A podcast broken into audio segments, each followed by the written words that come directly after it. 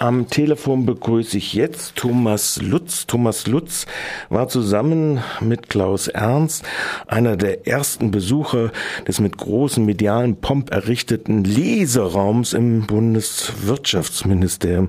Zunächst mal guten Tag, Herr Lutz, nach Berlin. Ja, guten Tag. Nach äh, Saarbrücken heute. Sa heute, heute aus Saarbrücken. Okay, wunderbar. Ähm, Herr Lutz, ja, wie war die Situation jetzt am Montag in diesem neu errichteten Leseraum zu TTIP-Verträgen?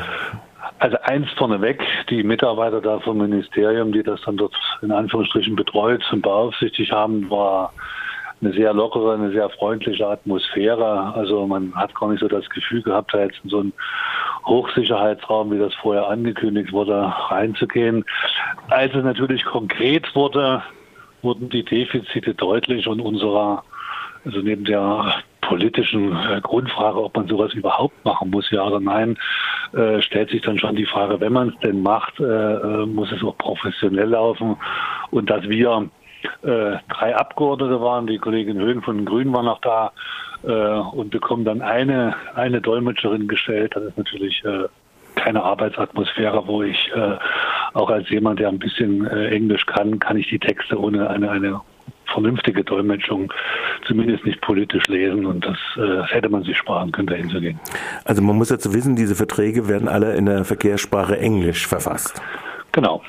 Und eigentlich bräuchte man, äh, wenn man alle Bedürfnisse abdecken will, hinreichende Anzahl von Dolmetschern.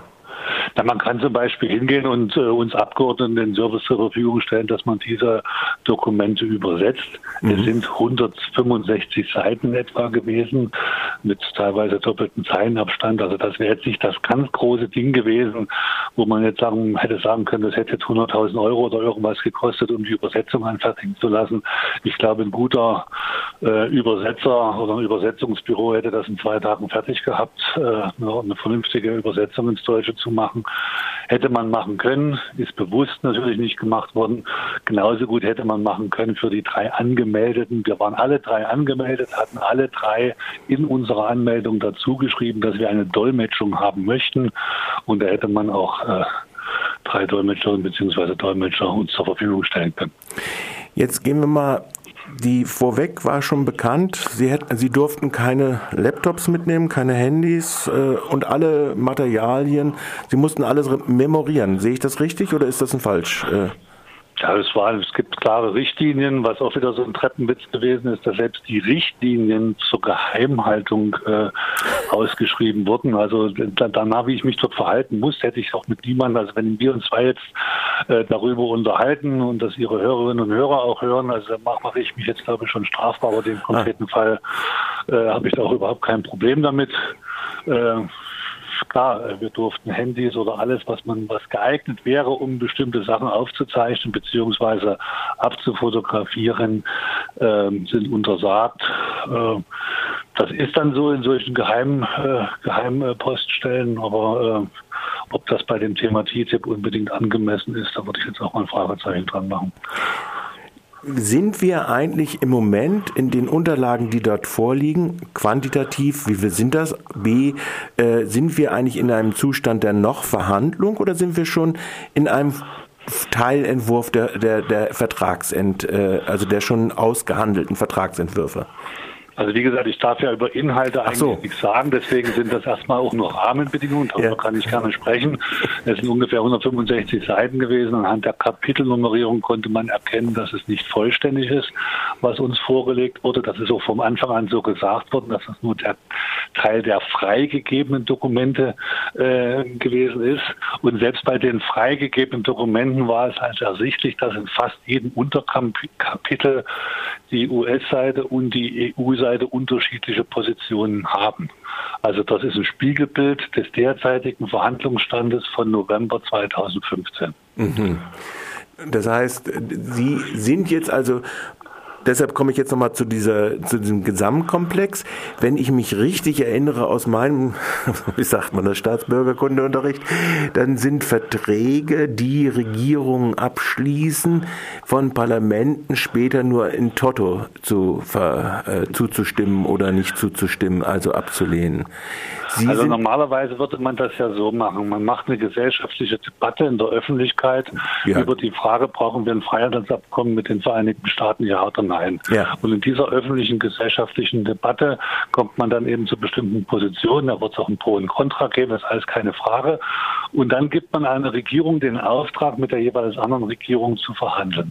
Dieser erste, für meine Begriffe wesentliche Schritt ist nie gemacht worden. Wir haben irgendwann mal erfahren, dass es solche Verhandlungen gibt. Und dann ist es natürlich wieder schwierig zu sagen, weil jetzt die Verhandlungen laufen, kann ich sie nicht öffentlich machen, weil das ja dann meine Verhandlungsposition äh, untergraben würde, wenn äh, äh, bestimmte taktische und strategische äh, Sachen öffentlich werden. Das ist ja soweit sogar nachvollziehbar. Deswegen ist unser Hauptvorwurf, man hätte, bevor man in die Verhandlungen mit den Vereinigten Staaten geht, innerhalb unserer Gesellschaft, sowohl auf europäischer wie auch auf nationaler Ebene, in der Öffentlichkeit diese Frage diskutieren können und diskutieren müssen. Und dann hätte es vielleicht auch einen Beschluss des Bundestages geben können mit einem gewissen Verhandlungsauftrag. Das ist alles nicht gemacht worden. Und jetzt wundert man sich darüber, dass die Öffentlichkeit ein gewisses Interesse hat, was da dabei rauskommt und sich natürlich überfahren fühlt. Und es sind nämlich von ungefähr 250 bis 300.000 Demonstranten Ende letztes Jahr in Berlin gewesen, die dagegen protestiert haben, dass so verhandelt wird. Mhm. Aber trotzdem nochmal die abschließende Frage. Sie haben jetzt den Zugang, Sie können lesen mit den erschwerten Arbeitsbedingungen und den Memorierungsmöglichkeiten in Ihrem Hirn, aber Sie haben dann, wenn es in die Abstimmung kommt, nur noch ein Ja- oder Nein-Recht. Also ob wir überhaupt im Deutschen Bundestag darüber ja. abstimmen können, ist noch völlig unklar, weil das ja ein Gesetzespapier sein wird, was zwischen der Europäischen Union und den Vereinigten Staaten von Amerika abgeschlossen werden soll. Also können rein theoretisch nur die Abgeordneten des Europäischen Parlaments äh, ein Votum abgeben und das ist ja bekanntlich nicht immer bindend äh, für die Europäische Kommission. Also will mich auch nicht einmischen, was die europäische Ebene angeht. Da kann sich jeder seine eigenen äh, Urteile machen. Die Signale, die zurzeit noch aus der äh, großen Koalition und vor allen Dingen vom Wirtschaftsminister Gabriel kommen, sind halt die, dass sie sehr wohl den Deutschen Bundestag nachher auch abstimmen lassen wollen. Allerdings wollen sie die Papiere dazu erst dann ordentlich der Öffentlichkeit zugänglich machen, wenn sie ausverhandelt sind. Das ist zurzeit noch nicht der Fall. Und wir sagen halt, genauso die Grünen wie auch die Linken im Deutschen Bundestag sagen, dass die deutsche Öffentlichkeit ein Recht darauf hat, auch Einfluss auf den Verhandlungsverlauf zu nehmen und nicht erst das Ergebnis dann entweder mit Ja oder mit Nein abzusegnen. Mhm. Das ist im Prinzip die Forderung der parlamentarisch allerdings sehr schwachen Opposition. Na gut, schwach äh, muss man mal dahinstellen. Quantitativ wir, gesehen. Wir sind, quantitativ. Wir sind, wir sind relativ klein im Vergleich zu den anderen, aber für mich war das jetzt auch nicht unbedingt ein Ausdruck der Stärke, dass zum Beispiel am ersten Tag gestern kein Vertreter aus dem Wirtschaftsausschuss äh, von SPD oder CDU und CSU, die immer ganz dicke Backen machen, wenn es um irgendwelche Positionierungen zum Thema TTIP geht. Wenn ich konservativer Abgeordneter wäre, hätte ich mir die Chance nicht entgehen lassen, wäre das auch zwei Stunden mal hingegangen, hätten das angeguckt. Hat man bewusst nicht gemacht. Okay, es war auch keine Sitzungswoche in Berlin, man hätte extra mhm. anreisen müssen. Man sollte auch von den Regierungsabgeordneten nicht zu viel verlangen. Und vielleicht bekommen ja die Regierungsabgeordneten dann auf Grundlage der Kritik der Opposition auch mehr Dolmetscher zur Verfügung gestellt, um ein bisschen besser reinzugucken, wenn sie dann reingucken wollen. Ja, das klingt halt mit den Dolmetschern von Außenstehenden vielleicht auch immer ein bisschen, äh, bisschen albern, ein bisschen komisch. Aber es ist wirklich so, die, äh, man, man kann das übersetzen, man kann, also mit normalen Englischkenntnissen erkennt man, worum es da geht. Aber eine juristische Bewertung oder eine letztendlich auch politische Bewertung dieser Dokumente. Da brauche ich entweder eine Fachkraft neben mir sitzen, die mir das dann auch nochmal erklärt. Dafür haben wir in den Fraktionen auch Fachreferenten, die den ganzen Tag nichts anderes machen, als sich zum Beispiel mit solchen Sachen wie TTIP äh, auseinandersetzen. Ich habe als Abgeordneter auch 20 andere Themen, die ich noch äh, bearbeiten muss. Äh, nicht jeder Abgeordnete muss unbedingt seit 20 oder 30 Jahren Fachexperte auf einem gewissen Gebiet sein.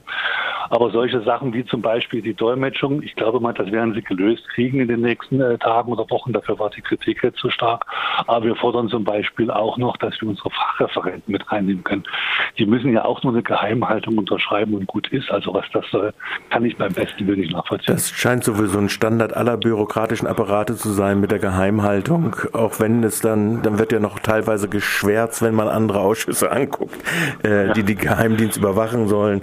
Äh, das Gut, bei, bei, bei, bei Schwärzung hatten wir jetzt in den TTIP-Unterlagen nicht. Gut. Wie gesagt, dafür war es aber auch deutlich sichtbar, dass es bei weitem nicht alle Unterlagen waren, die wir gesehen haben.